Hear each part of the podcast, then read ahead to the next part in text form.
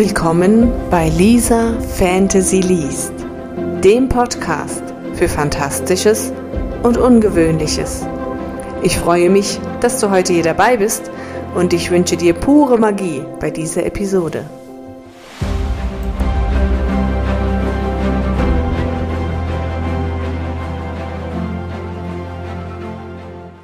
Hallo und herzlich willkommen zur heutigen Folge von Lisa Fantasy erschafft. Ich wurde jetzt schon öfter gefragt, was ist denn diese Wildnis und wie kam ich darauf? Und in dieser Folge möchte ich euch ein wenig davon erzählen. Natürlich nicht zu viel, denn es wird weitere Bände geben und da werden die Protagonisten, die dort äh, eine Rolle spielen, nach und nach dahinter kommen, was die Wildnis eigentlich ist und was sie von den Menschen eigentlich möchte. Aber ein bisschen was kann ich euch schon verraten und die Frage war immer, wo kommt das her? Wie ich in einer der ersteren Folgen erzählt habe, basieren die meisten meiner Geschichten auf der Frage, was wäre wenn? Und hier im speziellen 2012 der Weltuntergang anders gekommen wäre als gedacht, die Magie wieder zurückgekommen wäre und die Natur sich ihren Platz, ihren Planeten zurückgeholt hätte. Dadurch wurden die Menschen fast ausgerottet. Die großen Städte existieren nicht mehr. Und äh, durch die, dadurch, dass die Magie zurückgekommen ist, hat die, Mag die Wildnis, die Natur ein eigenes Bewusstsein. Wie sich das letztendlich darstellt, darf ich euch verraten, weiß ich selber noch nicht.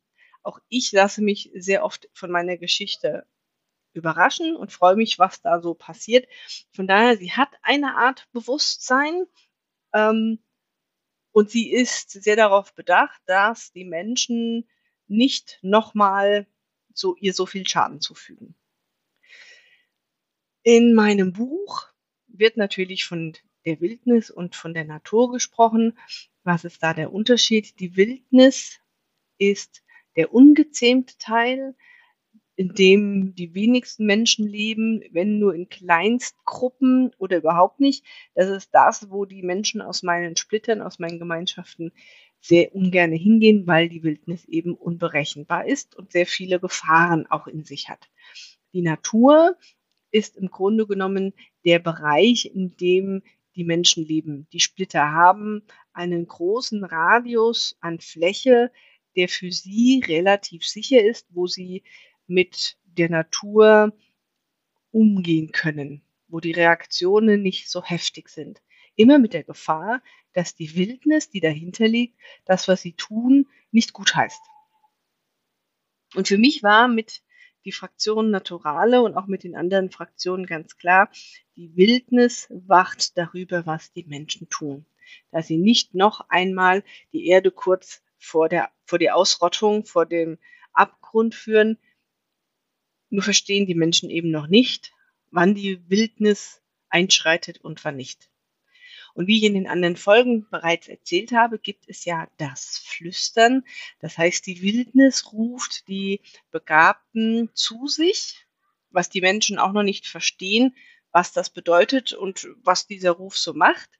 Auch das wird irgendwann in den in, in einem der kommenden Romane klarer, was dieses Flüstern ist, wofür das gut ist und was es zu bedeuten hat. Die Wildnis ist für mich die Wiederherstellung der Welt, bevor die Menschen angefangen haben, sich alles urbar zu machen.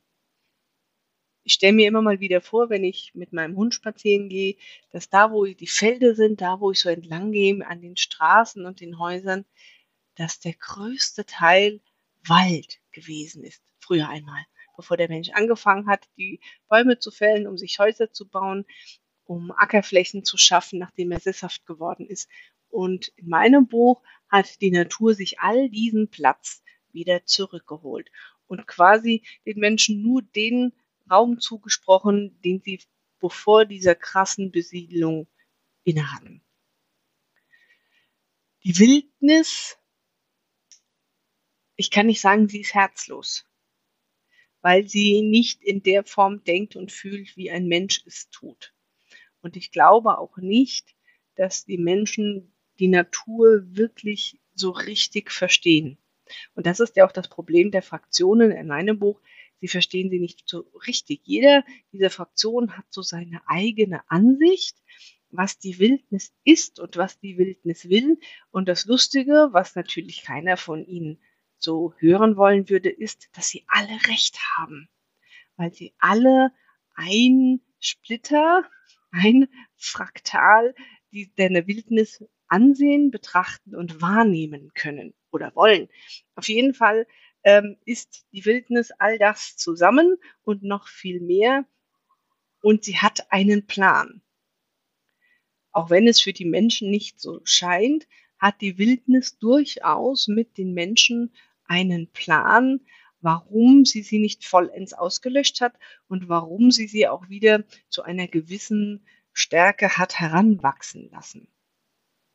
Das ist den Fraktionen unbewusst klar, aber offen redet dann niemand darüber, weil die Menschen einfach versuchen, ein re relativ ruhiges, angenehmes, arbeitsreich, arbeitsames Leben zu haben. Ich stelle mir da mal halt immer wieder vor, was passieren würde, wenn auch hier bei uns die Natur sagt, es reicht. Lassen wir uns nur daran denken, an Tsunamis, an Tornados, an all die Überschwemmungen, Umweltkatastrophen. Wenn auch in unserer Natur eine Art Bewusstsein dahinter steckt, wann hat sie genug und sagt, jetzt reicht's. Und in meinem Buch geht es halt darum, dass die Natur das getan hat mit der Rückkehr der Magie, ähm, beziehungsweise eben dieser eine Punkt überschritten worden ist, wo die Natur gesagt hat, jetzt ist Ende. Und ich finde das sehr spannend, denn ähm,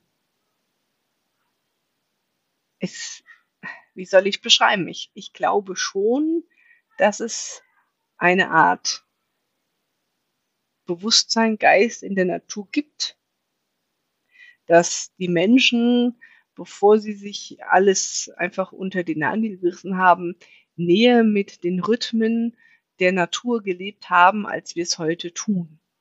Das fängt ja schon damit an, dass wir in den Supermarkt gehen und im Winter Erdbeeren kaufen. Oder Früchte, Lebensmittel, die es in der Jahreszeit gar nicht gibt oder die von tausenden von Kilometern hierher geholt wird. Ich verurteile das nicht. Also ich mag es auch im Winter gerne Bananen zu essen, auch im Sommer. Und Bananen würden hier niemals wachsen. Also nicht falsch verstehen. Ähm, die Frage, die ich mir in meinen Büchern stelle oder die mich zu den Ideen zu meinen Büchern immer wieder bringen, ist einfach die Frage, was wäre, wenn die Natur sagt, jetzt reicht's. Jetzt ist Schluss. Jetzt haben wir den Punkt überschritten, wo die Erde genug ausgehalten hat.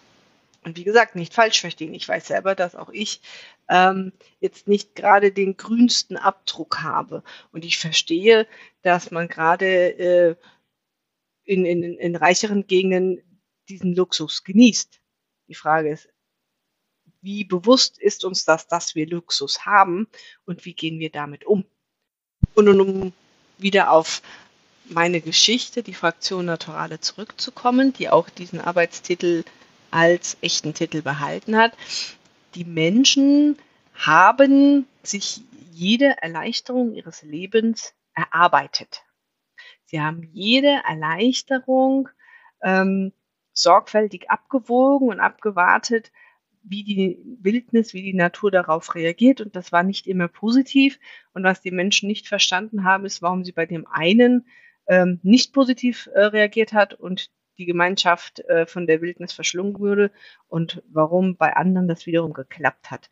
Das ist das, war, der Grund, warum die Fraktionen auch immer noch nicht so recht verstehen, was die Wildnis eigentlich will. Der größte Fehler, das kann ich euch schon mal teasern, ist im Grunde, dass so sehr sie sich auch auf die Wildnis konzentrieren, sie ihr nicht wirklich lauschen. Also sie immer noch nur ähm, mit ihrer Wahrnehmung filtern und noch nicht versucht haben, einfach die Wildnis sich mitteilen zu lassen. Wir sind auch in meinen Geschichten sind die Menschen immer noch Menschen. Das heißt, sie haben natürlich ihre Machtgelüste, sie haben ihre Ängste, Hoffnungen, wie bei uns auch. Und sie sind immer noch davon der Angst getrieben und entscheiden natürlich dann aus der Angst heraus. Und mit meinen Fraktionen geht es im Grunde genommen auch darum, dass die Splitter, die Gemeinschaften an einer Schwelle zu einem neuen Wandel sind, dass jetzt das Verständnis von der Wildnis ähm, sich neu entwickeln muss und darf. Ähm, und nun ja, ich, wie gesagt, ich lasse mich auch gerne von meiner Geschichte selbst überraschen. Ich habe immer eine grobe Richtung, eine kurze Inhaltsangabe, was in so einem Roman passieren soll. Aber es darf beim Schreiben auch viele Dinge sich selbst entwickeln.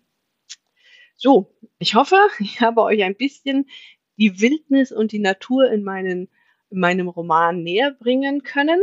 Es hat euch Spaß gemacht. In den Show Notes habt ihr den äh, die Verbindung zu Linktree, da findet ihr alles von mir, sei es Wattpad, sei es meine Homepage oder auch E-Mail oder was auch immer.